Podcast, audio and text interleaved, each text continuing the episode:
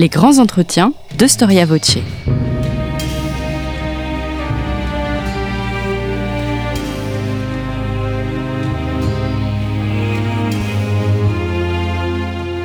On retrouve Marie-Gwen Carichon. Bonjour chers amis et bienvenue sur votre chaîne de podcast préférée. Je rappelle que si nos podcasts sont gratuits, si on a fait le choix de ne pas faire appel à la publicité pour les financer, on a quand même besoin de vous pour continuer l'aventure. Et pour ça, je vous invite vivement à faire un don à notre association. C'est tout simple, il suffit de cliquer sur le lien indiqué dans la description de ce podcast, du podcast que vous êtes en train d'écouter. Et en faisant ce don, vous recevrez un abonnement gratuit au magazine Histoire et Civilisation. Qu'est-ce qu'une femme à la Renaissance? Est-ce que la femme travaille? A-t-elle les mêmes droits et les mêmes devoirs que les hommes? Peut-elle s'accomplir hors du mariage et de la maternité? La Renaissance, c'est une période que l'on fait courir entre le XIVe et le XVIe siècle. C'est assez défini dans les esprits, mais les femmes et les hommes de cette époque n'utilisaient pas du tout le terme Renaissance. On se doute d'ailleurs qu'ils ne sont pas entrés dans le XIV-XVe siècle avec la conscience d'entrer dans une période de renouveau, de rupture. Ces concepts sont d'ailleurs fortement relativisés par l'historiographie. La Renaissance, c'est une période d'effervescence. Certes, on pense bien entendu au domaine des idées, au domaine artistique, car c'est aussi ce qui nous reste de plus tangible, avec l'architecture, la littérature, la poésie, la peinture. Mais c'est aussi une période troublée, troublée par les guerres de religion qui déchirent le pays régulièrement plongé dans un climat de violence. Et aujourd'hui, je reçois Sylvie Leclèche qui a écrit un livre dans lequel elle dresse euh, des portraits de 15 femmes euh, qui ont vécu à la Renaissance. Ce livre est paru en 2021, mais il vient d'être réédité aux éditions Talendier euh, dans leur format poche. Donc, le nom de la collection, c'est Texto. Bonjour Sylvie Leclèche. Bonjour. Merci d'avoir répondu euh, à notre invitation de venir parler de, de ce livre qui apparemment s'est très bien vendu s'il a été réédité. vous êtes historienne de l'époque moderne conservatrice générale du patrimoine, directrice adjointe des archives diplomatiques, donc vous dans les vieux papiers et plus précisément donc à la Courneuve euh, au nord de Paris pour ceux qui connaissent un petit peu ce milieu des archives.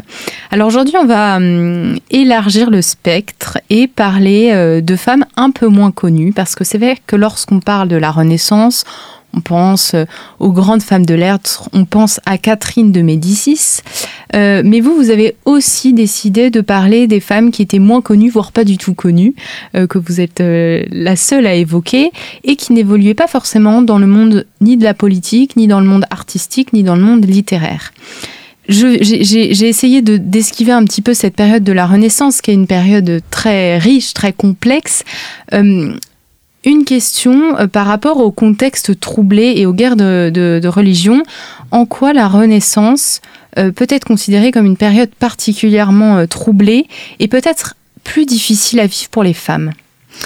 La période de la Renaissance est une période qui est difficile et qui devient de plus en plus difficile à vivre pour les femmes, car leur statut juridique s'empire. Euh, en réalité, euh, sous l'influence du droit romain, euh, de plus en plus fort parce qu'on redécouvre le droit romain, on redécouvre sa législation, qui n'est pas favorable en général aux femmes, puisque c'est une société très patriarcale, eh bien on importe des mesures en droit français qui restreignent de plus en plus les capacités juridiques de, de la femme. C'est intéressant parce qu'on a l'impression que la Renaissance, c'est la liberté. Et là, vous dites au contraire, au moment, euh, euh, peut-être au début du XIVe siècle, justement, leur liberté est un peu plus contrainte. Disons qu'il y a toujours un décalage entre ce que les juristes écrivent et la réalité dans la société. Cela dit, les juristes euh, décrivent une société ou souhaitent une, une société où le père le chef de famille aurait quasiment euh, le droit de vie et de mort sur son entourage. D'ailleurs, euh, parmi euh, les 15 femmes que j'ai pu étudier, certaines payent de leur vie l'attachement à une cause ou le fait d'être marié à un homme qui a la possibilité aussi d'attenter à leur vie et de faire d'elle ce qu'ils souhaitent. Et au fur et à mesure du siècle, alors que l'époque se durcit déjà entre, entre les hommes eux-mêmes, entre les hommes et les femmes, mais les femmes sont de moins en moins protégées et elles subissent un peu une forme de double peine, c'est-à-dire que comme tout le monde, elles subissent bien entendu la dureté des temps, euh, mais en tant que femmes, euh, elles sont de moins en moins protégées, voire même elles peuvent être euh, progressivement exclues d'un certain nombre de métiers, puisqu'on considère que jusqu'à la fin du Moyen Âge, exercer une activité artisanale, par exemple, n'était pas véritablement genré. Vous aviez des femmes sur les chantiers, euh, vous aviez des femmes, alors beaucoup dans les emplois pénibles, mais euh, vous aviez euh, des femmes un petit peu partout. Et le fait que des corporations de métiers s'organisent, se dotent de règlements, aboutit très concrètement à ce que les femmes d'abord soient exclues de, des organes de gouvernance de ces corporations, et qu'à un moment donné, en fait, les femmes exercent des métiers femmes et les hommes des métiers d'hommes, pour caricaturer. On va revenir sur cette euh, question du travail et du travail des femmes. Euh, est-ce que euh, concrètement, elles ont un statut juridique très différent de celui des hommes? Est-ce qu'elles ont les mêmes droits et les mêmes devoirs que les hommes ou est-ce que justement il y a une vraie différence à ce niveau-là? La société du XVIe siècle, c'est une société très normative qui est paradoxale. C'est-à-dire que, par exemple, du point de vue des comportements sexuels, c'est une société qui pourrait apparaître comme très légère, très licencieuse. Euh, L'Église a beau s'échiner euh, à moraliser euh, la société et à instituer le mariage comme euh, vraiment le point d'aboutissement en fait de ce que peuvent, peuvent, faire un homme et une femme dans, dans leur vie. Euh, la, réalité, la réalité est tout autre. mais les femmes, du point de vue des normes sociales, sont davantage surveillées que les hommes. Et par exemple, l'adultère féminin, qui existe bel et bien à la Renaissance, qui peut être toléré d'une certaine manière, à un moment donné, il sera moins toléré que l'adultère euh, masculin. Euh, la violence euh, et le fait de 90% d'hommes et, d'un nombre infime de femmes, même s'il y a des femmes effectivement violentes.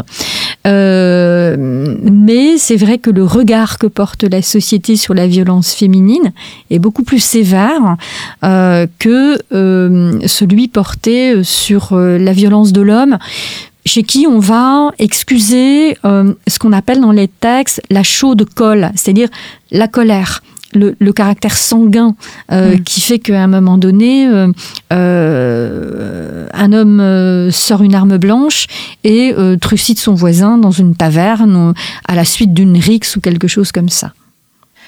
Toutes les femmes travaillaient-elles à cette, à cette période? Alors tout dépend de ce qu'on appelle le travail.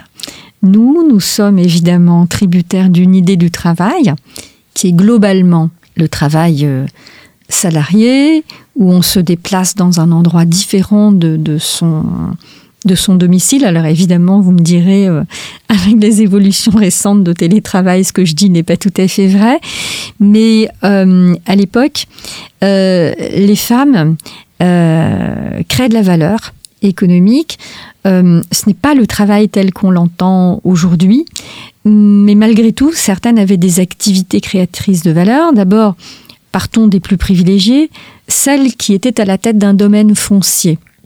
C'est d'ailleurs dans cette catégorie de la société qu'on retrouve le moins d'atteinte finalement aux droits, euh, aux droits des femmes, puisque dans certaines coutumes, comme dans les coutumes de l'Ouest, les femmes peuvent hériter à égalité avec leurs frères. Mais prenons l'exemple des châtelaines, des, femmes qui vivent dans des petits manoirs. Euh, elles travaillent dans le sens où euh, elles ont une capacité à gérer leur domaine. Donc il faut des connaissances, même si elles sont entourées, euh, mm. il faut des connaissances pour ça. Elles ne passent pas leur temps, si vous voulez, à la chasse à cour ou, euh, ou dans les balles à la cour. les femmes d'imprimeurs euh, ne sont pas que des collaboratrices zélées euh, auprès de leur euh, époux. L'une des, des, femmes que, que j'ai étudiées tient une imprimerie à, à, Paris. elle est mariée à l'un des imprimeurs allemands, l'un des premiers qui est arrivé à Paris pour, pour fonder une imprimerie. Et quand son mari part vendre des livres en Allemagne sur les, sur les grandes foires. Elle négocie des contrats, par exemple, de coédition euh, avec des Espagnols. Euh, elle s'occupe du stock. Elle, euh, elle est responsable du travail de plusieurs ouvriers et donc elle a, elle a un vrai travail au bénéfice de l'entreprise familiale. J'ai aussi étudié Louise Bourgeois, qui est une sage-femme.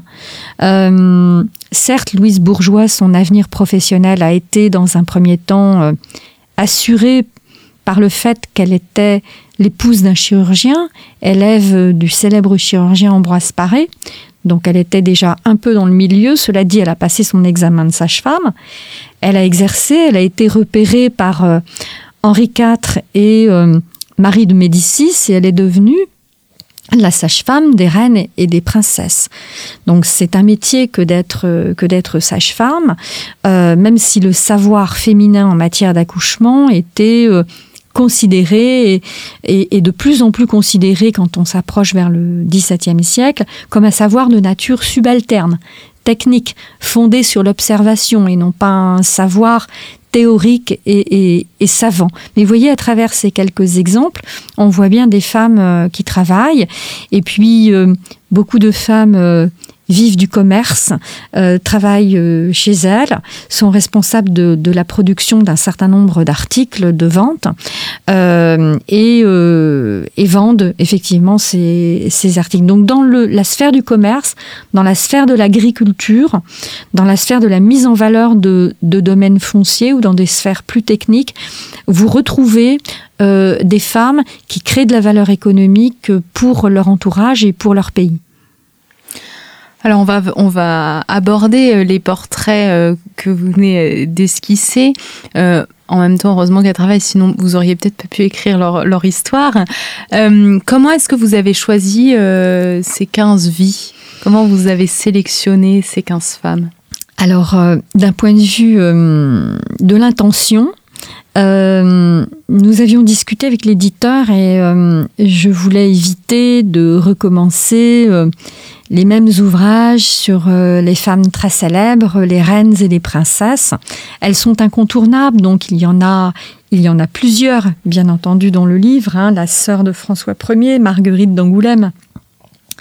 Euh, au-delà de Marguerite, il y a euh, Catherine de Médicis, bien entendu, mais en dehors de, ces deux-là, j'ai voulu euh, prendre des femmes euh, pour euh, en, considérant ce qui représentait leur vie, c'est-à-dire quelle était la caractéristique dominante de, leur vie. Alors il y a des femmes qui ont écrit et qui se sont fait un nom à l'époque dans, dans, la littérature. Il y, a, il y a des femmes qui ont été commerçantes.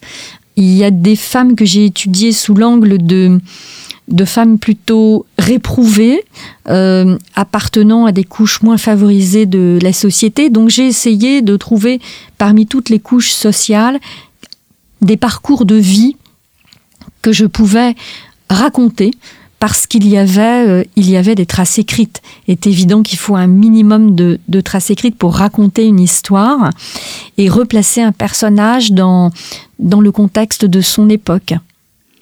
C'est euh, c'est la personne qui travaille aux archives qui parle.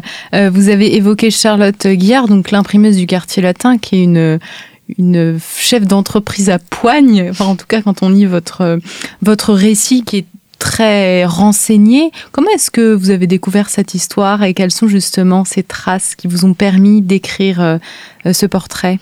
Alors je dois rendre hommage à un certain nombre de travaux euh, antérieurs. En réalité, en France, l'histoire des femmes, qui consiste en fait à faire sortir les femmes de leur invisibilisation, est, une matière qui se développe depuis au moins dix ans et euh, beaucoup de thèses d'histoire ont, porté sur, euh, sur les femmes. Et fort heureusement, alors soit certaines ont été publiées, soit on les, on les retrouve effectivement en ligne. Moi, je suis entrée en contact avec un certain nombre d'historiennes qui euh, qui ont étudié les femmes. Une historienne comme Nathalie Zemon Davis, par exemple, historienne, et qui a beaucoup travaillé sur les récits de pardon, s'est fait une spécialité, je dirais, de comment les femmes se défendent en justice quand elles doivent plaider pour euh, éviter en fait la peine de mort.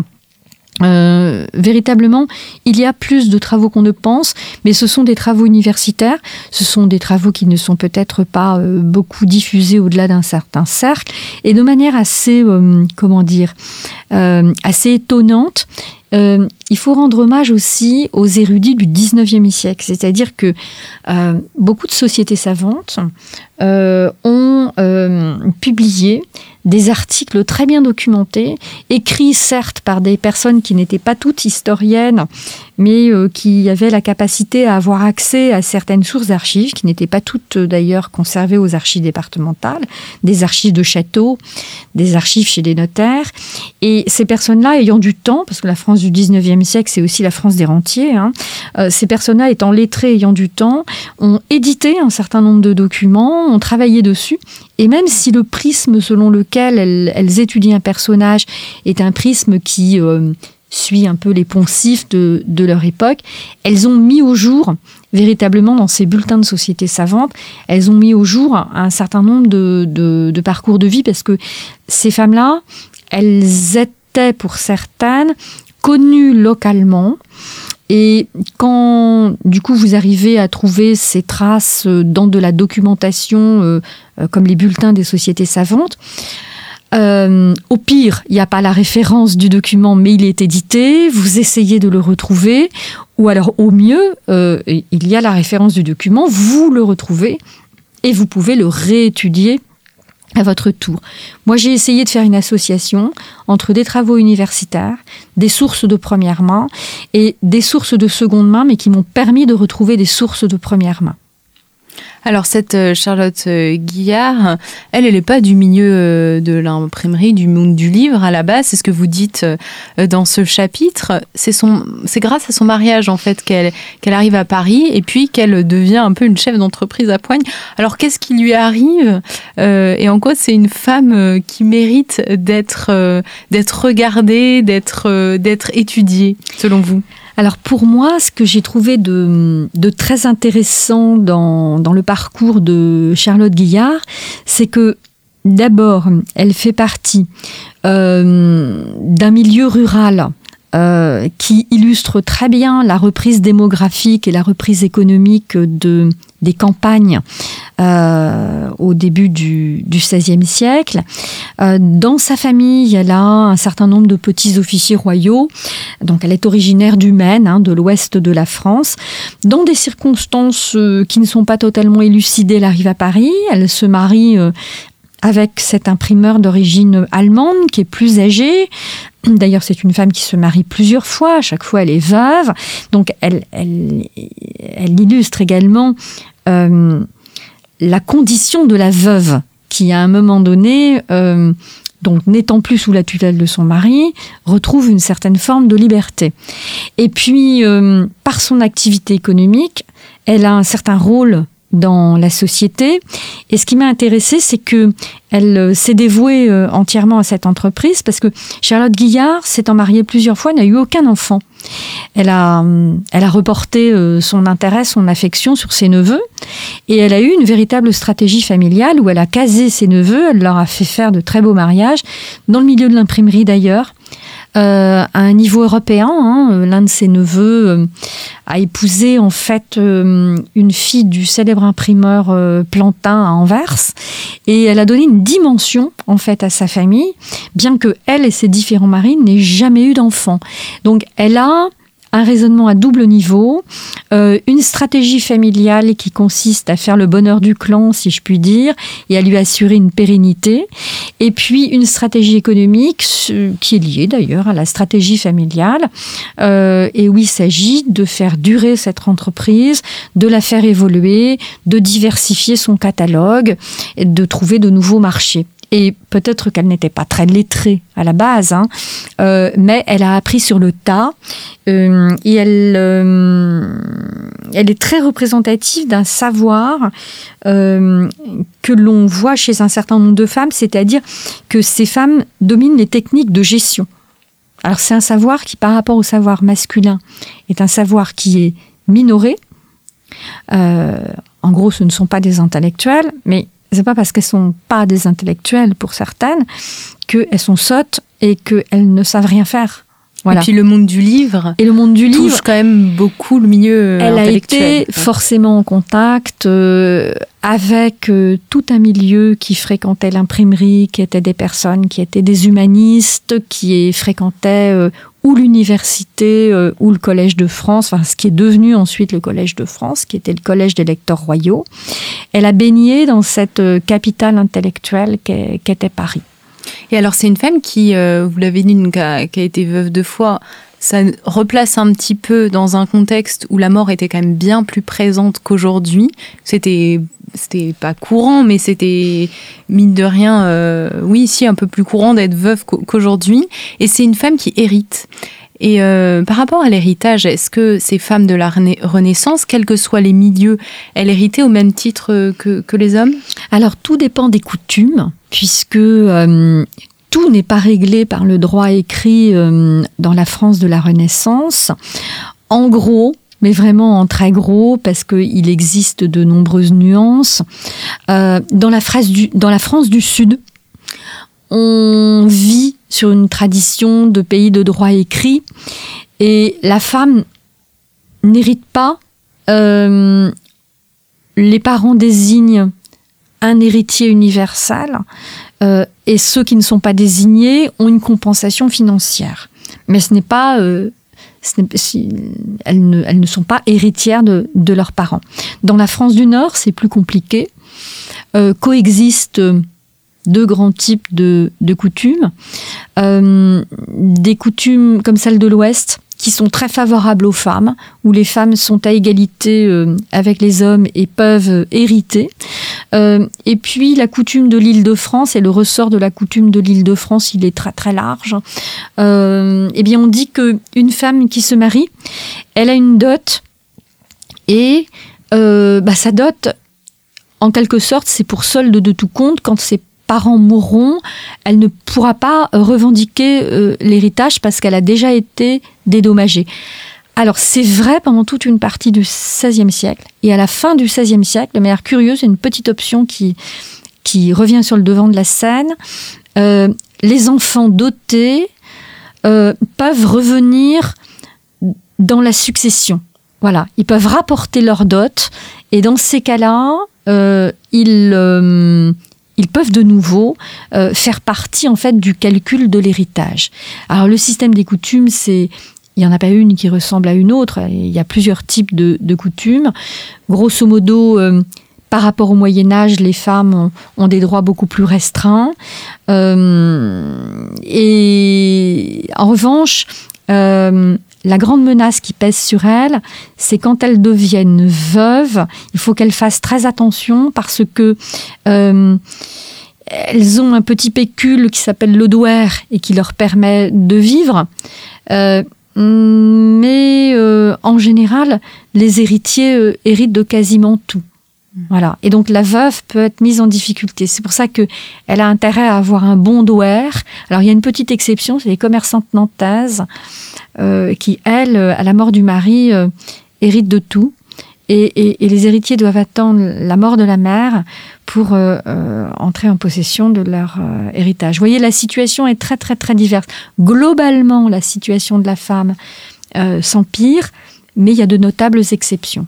et elles sont très attentives les femmes à ne pas laisser passer euh, la moindre possibilité de faire valoir euh, leurs droits. Elles peuvent être aidées d'ailleurs par le second mari. mmh. qui euh, les aident à, récupérer des héritages ou à ne pas être lésés dans le cas de conflits très nombreux avec les cousins. Euh, la dame des Poisses que j'ai étudiée dans, le livre euh, est une femme qui divorce et longtemps après, on, conteste l'annulation de son premier mariage. Pourquoi? Parce que les cousins se disent que les enfants qu'elle a eus avec le second mari, si on peut les déclarer illégitimes parce que le second mariage n'est pas légitime, alors à ce moment-là, ce sont des héritiers encombrants euh, qui ne seront plus dignes d'hériter. Oui, on, se rend compte lorsqu'on vous lit que la femme, elle connaît ses droits et qu'elle n'hésite pas à aller au tribunal si elle a besoin de revendiquer quelque chose. Absolument, absolument. Euh, la question de la, maternité est très présente aussi, euh, puisque c'est assez euh, naturel, logique dans cette société de se marier, d'avoir des enfants et de continuer comme ça la, la, descendance. on peut dire vraiment que c'est un sujet central au moment de la Renaissance, la maternité, et, et de fait, c'est un problème pour ces femmes qui ne peuvent pas avoir d'enfants, qui n'arrivent pas à avoir d'enfants. Alors, certaines femmes n'ont pas d'enfants pour des, pour des raisons diverses. C'est vrai que l'Église valorise énormément le mariage, le couple chrétien et le couple chrétien qui procrée. Donc, au panthéon des valeurs, euh, une femme est très respectée quand effectivement euh, elle, euh, elle a des enfants, mais d'un point de vue plus prosaïque, elle a des enfants parce que son but dans la vie, c'est aussi de transmettre un patrimoine. Voilà. Donc les enfants, d'une certaine manière, protègent la mère. Après, quand elles n'ont pas d'enfants comme Charlotte Guillard, eh bien, euh, si elles ont une entreprise florissante, elles s'occupent des neveux.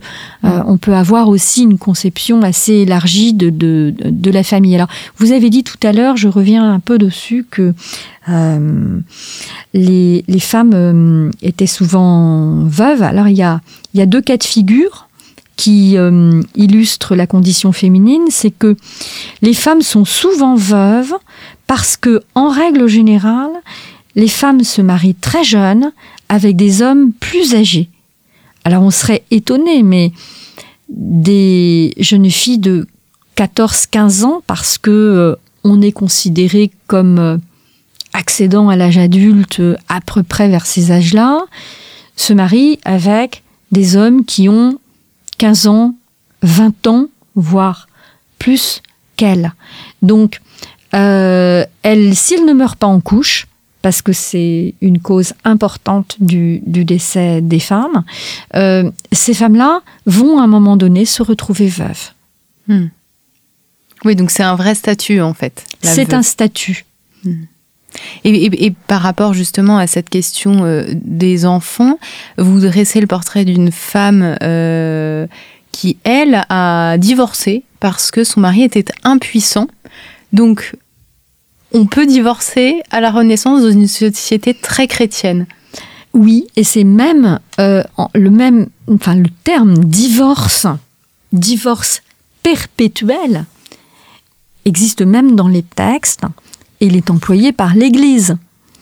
Euh, L'Église peut prononcer euh, un divorce perpétuel en déclarant que le mariage est nul. Et dans ces cas-là, il y a un partage des rôles entre la justice ecclésiastique, l'officialité, hein, le tribunal ecclésiastique, et les tribunaux civils, tribunaux civils s'occupant des intérêts, j'allais dire temporels, du mari et de la femme, c'est-à-dire le partage des biens, hein, quand le mariage, quand la communauté conjugale est dissoute, et l'Église déclarant que le sacrement, le sacrement est nul. Et euh, dans l'enquête sur le procès en annulation euh, de mariage que ma châtelaine des Poisses euh, fait à son mari, Henri de Coligny, eh bien, pour déclarer le mariage nul, il n'y a pas 36 solutions. elle l'accuse d'être impuissant. Alors impuissant, pas au sens euh, où on, donne, voilà, le sens que l'on donne aujourd'hui euh, au terme impuissant.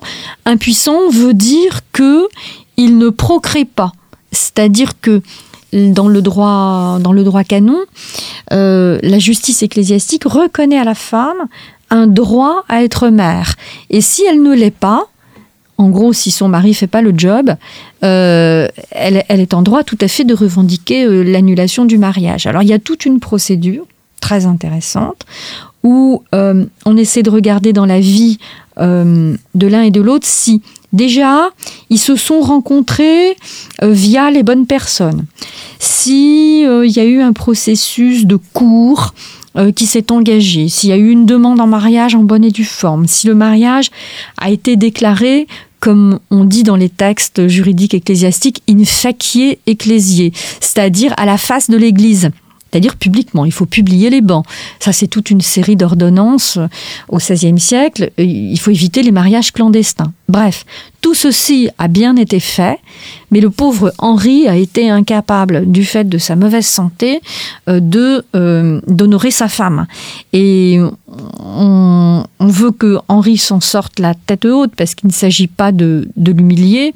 Euh, on s'acharne à prouver que les sentiments qu'il avait envers sa femme étaient sincères, qu'il a toujours respecté son épouse, que elle-même n'en veut pas à son mari, mais euh, on voit bien que l'intérêt euh, de la dame des pois, c'est euh, c'est de se remarier parce qu'elle est jeune, elle peut encore faire des enfants et à un moment donné, c'est son intérêt de faire des enfants pour pouvoir transmettre son patrimoine.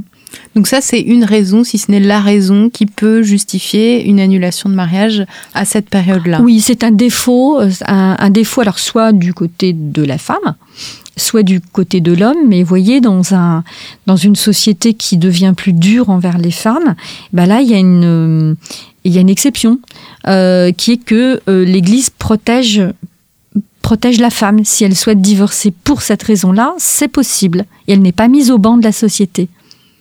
Et donc cette femme, elle, euh, elle un petit peu l'habitude des tribunaux. Enfin, ça lui fait plus peur parce que vous racontez que donc elle se remarie, elle a cinq enfants. Oui. Euh, donc là, elle est comblée, disons. Euh, et en fait, s'il y a des, des, rumeurs sur l'annulation de son mariage, euh, et elle décide de retourner un petit peu faire valoir ses droits et expliquer la, la, vérité sur cette annulation. Donc en fait, face à la justice, elle, elle a les mêmes droits que l'homme. Oui, c'est hum, alors elle a les mêmes droits et c'est un droit qu'elle exerce en couple, c'est-à-dire que euh, dans, dans le procès qui l'oppose à ses cousins, elle va utiliser l'argument de diffamation. Parce qu'on est dans une société où la fama, la réputation en latin, est très importante. Autant c'est une société qui peut être très licencieuse euh, et, j'allais dire prendre des libertés avec, euh, les normes de comportement, euh, autant il faut pas que ça se sache. Ou alors, si on attaque publiquement quelqu'un, surtout quelqu'un de la petite noblesse comme ça, la réputation de l'ensemble de la famille peut être entachée. Et dans les documents du procès, le couple dit qu'il souhaite réserver un statut social à, ses nombreux enfants et qu'il est hors de question qu'on dise d'eux qu'ils sont des bâtards. Et mm. donc, euh, ils vont prouver que quand on dit que leur mariage n'est pas légitime, non seulement c'est faux juridiquement, mais c'est plus grave que ça. Ils en appellent au roi parce que leur réputation est atteinte.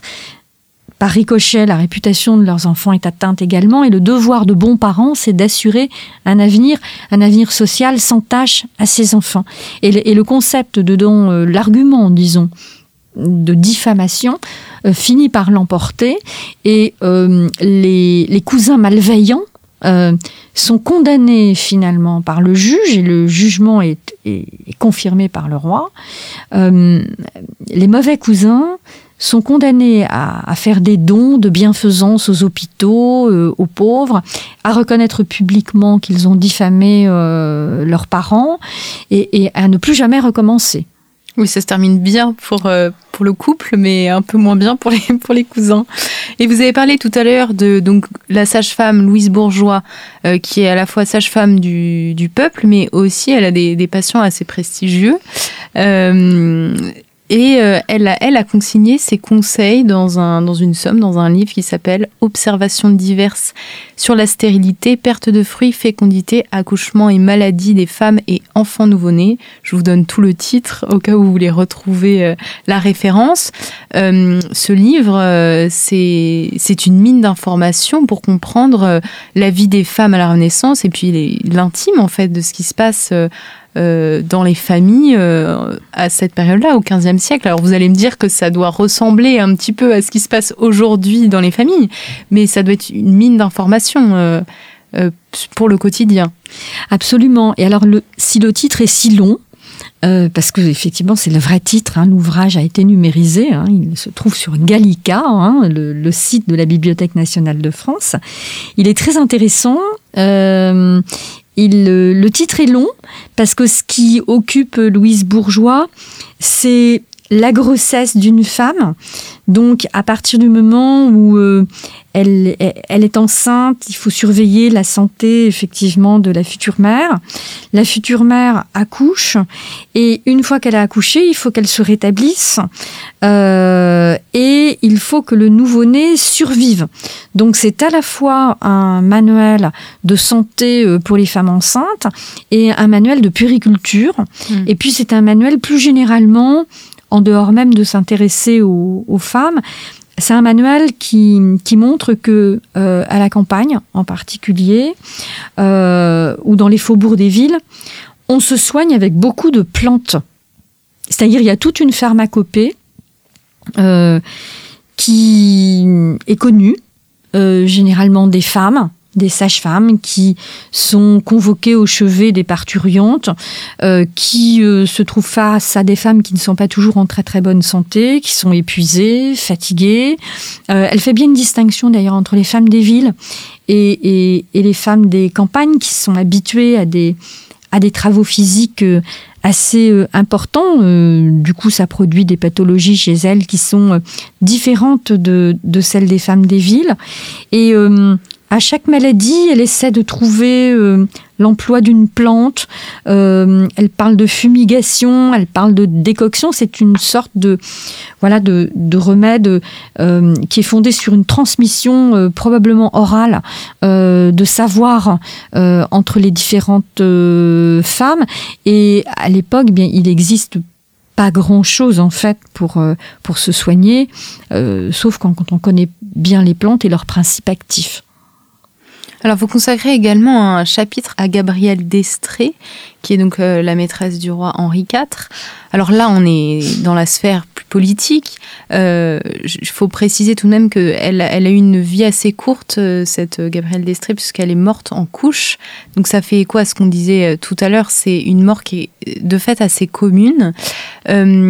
cette presque reine, comme on a pu, comme on a pu le dire, est-ce qu'elle a eu un rôle politique auprès d'Henri IV alors on lui a prêté, alors ses ennemis qui étaient les protestants, les réformés, lui ont prêté un rôle politique malfaisant dans un premier temps, puisque euh, selon eux, euh, c'est elle qui a poussé euh, Henri IV à se convertir au catholicisme et à abandonner la foi réformée.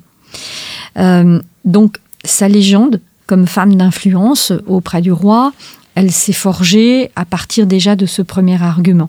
Ensuite, euh, Henri IV était, était quelqu'un aux mœurs euh, très légères et euh, ce qui choquait beaucoup les protestants et réformés, et catholiques hein, d'ailleurs, c'est que Henri IV voulait tout le temps emmener sur les champs de bataille sa maîtresse et dans un univers viril, en gros, ça ne se fait pas. Voilà. Et puis elle a eu elle a eu plusieurs maternités de suite.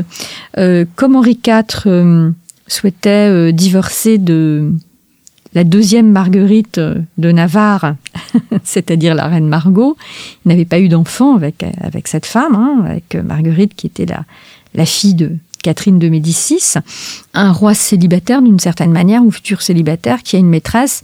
La maîtresse fait des enfants. Automatiquement, dans l'esprit des hommes et des femmes de cette époque, très attaché euh, aux faveurs du roi, euh, on craint que, cette favorite, finalement, devienne reine.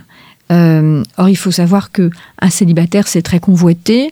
on reproche à Gabriel d'Estrée d'être issu, bon, certes de la noblesse, mais enfin pas d'une grande maison du royaume. C'est une petite noblesse aux confins de la Picardie et, de la Normandie, euh, avec des ascendances euh, tourangelles. Et donc, on, lui fait porter euh, beaucoup de chapeaux. elle a eu une influence très probable sur le roi parce que il l'emmène avec elle quand euh, il va négocier euh, l'édit de Nantes. Et il la laisse d'ailleurs sur place, le rejoint après à Paris. il lui laisse régler un, certain nombre de, négociations. donc elle peut effectivement, on peut considérer qu'elle a eu une certaine influence. C'est pareil, elle a, elle a un château à Monceau-en-Brie, euh, qui aujourd'hui est, à l'état de, de ruine. C'est un très joli château. Elle, elle, dépense beaucoup euh, parce que le roi lui, lui, octroie des libéralités. Elle fait refaire les jardins euh, et elle reçoit dans ce château un certain nombre de hauts personnages qui, ayant été ligueurs, c'est-à-dire du côté des ultra-catholiques, cherchent à se réconcilier avec avec Henri IV. Donc oui, elle utilise sa position auprès d'Henri IV pour avoir une, influence. Mais il ne faut pas se leurrer. C'est beaucoup de personnes pouvaient avoir de l'influence sur euh, le roi. Euh, l'entourage des rois, en général, euh, cherche à avoir de l'influence sur le roi lui-même. Donc elle avait de l'influence, mais, elle n'était pas toute seule. Est-ce qu'on peut dire que euh, la, culture est un moyen d'ascension sociale où finalement les femmes cultivées, les femmes qu'on cite aujourd'hui, qu'on connaît pour leur poésie, pour leur goût, euh, parce qu'elles ont été mécènes, au fond, à la base, c'est des femmes de la haute société. Euh, est-ce qu'on on peut penser qu'il y a des transferts entre les différentes couches sociales? Alors c'est difficile de, répondre à, cette question autrement que peut-être par des fausses évidences. Mais bon, allons-y. Euh, c'est peut-être un peu réducteur, mais euh, il est évident que une femme qui a de l'instruction, euh, qui a aussi bien qu'elle s'occupe de ses terres et qu'elle ait des obligations sociales, consacre du temps à l'écriture, au dessin, D'ailleurs, elles étaient formées à ça, hein, c'est l'éducation féminine. Si c'est une femme qui, j'allais dire, a, du goût pour euh, l'étude des textes, l'étude du latin, sont des femmes qui vont produire elles-mêmes des écrits. Euh, elles laisseront des traces forcément beaucoup plus de traces que, les autres. Il y a un petit phénomène social assez intéressant à la Renaissance qui est que euh, tout ne se joue pas forcément à Paris, loin de là. c'est plutôt notre époque contemporaine qui centralise la culture sur, euh, sur euh, Paris à un moment donné. Mais à l'époque, la cour est souvent itinérante. Euh, même dans les toutes petites villes de, de, province, il y a des cercles littéraires qui sont animés par des femmes qui sont instruites. on, pense à l'école de Lyon, Hein, euh, de, poésie lyonnaise autour de Maurice Sèvres, euh, un certain nombre de femmes, euh, dont Louise Labbé, la très contestée Louise Labbé, puisqu'il y a toute une querelle dans laquelle je ne rentrerai pas, existait-elle ou n'existait-elle pas? Et ben, écoutez, il existait bien une femme qui écrivait des poèmes et qui s'appelait Louise Labbé. Hein, voilà. On ne sait pas exactement à quoi elle ressemblait, mais en tout cas, elle, existait. il y a des preuves de son état civil, ça c'est sûr. Et, mais il n'y a pas qu'à Lyon, à Mâcon, euh, autour de Pontus de Thiard, euh, dans le Val-de-Loire, euh, dans, dans un certain nombre de, de, villes moyennes, il existait des cercles littéraires. J'en ai même trouvé dans un petit château du Berry, autour d'un couple qui animait un, un, groupe littéraire autour de lui et qui faisait écrire les, écrire les gens. Et puis alors, les gens n'avaient pas forcément l'espoir d'être publiés un jour. Hmm. Mais, et, mais ce qui arrivait, c'est que les descendants publiaient souvent les écrits, comme Gabrielle de Coignard, euh, qui est notre poétesse toulousaine et qui ne voulait surtout pas être publiée de son vivant, mais euh, ses, filles, devenues grandes, euh, ont donné une postérité aux, poésies de leur mère. Alors, de, à la base, c'est plutôt un milieu le temps, quand même, on peut dire, d'écrire, de dessiner.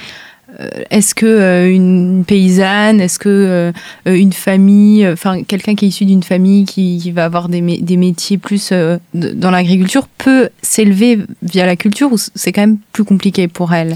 Alors, cette personne-là va pouvoir s'élever grâce à la culture. Va-t-elle devenir une poétesse ou va-t-elle écrire elle-même? Rien n'est moins sûr parce que le temps est pris par la gestion du Mm. domaine. Euh, on est dans une société où les personnes souhaitent se projeter, souhaitent transmettre, mais rien, euh, euh, rien n'est plus incertain, comme on dit dans les testaments. rien n'est plus certain que la mort, mais rien n'est plus incertain que l'heure d'Issel. C'est-à-dire, on, on ne connaît pas Mm. l'heure de sa mort. Et donc, toute sa vie, on, on essaie de se comporter de manière à pouvoir laisser quelque chose derrière soi.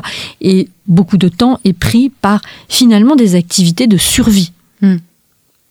On va, on va rester sur cette, euh, sur cette expression euh, que vous pouvez la redonner pour qu'on puisse la noter par Ah, à la mort. cette expression, euh, ah oui, alors sur la formule sur les testaments, Euh, sur, la, Non. sur la mort. sur la mort. Ah oui, alors rien n'est plus certain que la mort, mais rien n'est plus incertain que l'heure de celle-ci, pour euh, dire ça en français moderne. Mais c'est très joli en français moderne aussi. Voilà. Merci beaucoup euh, Sylvie Leclèche d'avoir répondu à nos questions. Alors là, on a pu parler peut-être que de sept euh, euh, femmes euh, dont, dont, vous, dont vous peignez le portrait dans votre livre qui vient d'être réédité dans la collection texto de chez Talandier. Femmes de la Renaissance, elles ont lutté pour leur liberté. Donc c'est le, le sous-titre euh, et dans lesquels vous, vous prenez vraiment, euh, euh, vous regardez les individualités et c'est un peu à la fin du livre qu'on arrive à comprendre et à sentir des ambiances, à sentir des habitudes et des coutumes euh, au plus près, je dirais, des, des voilà du peuple français, du peuple parisien et je tiens vraiment à le souligner, vous, vous ne regardez pas que euh, les grandes poétesses, les grandes femmes politiques, mais vraiment euh, un petit peu Madame Tout le Monde, euh, pour utiliser une, une expression un peu contemporaine. Merci à tous pour votre écoute et pour votre fidélité, et je vous dis à très bientôt pour un nouveau numéro de nos grands entretiens.